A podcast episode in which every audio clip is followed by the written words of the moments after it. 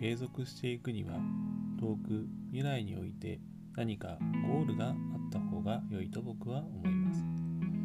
遠くにあるそのゴールという点から引っ張られるようなイメージかな。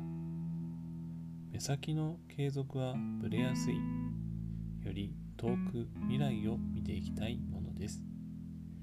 ブックリーマンでした。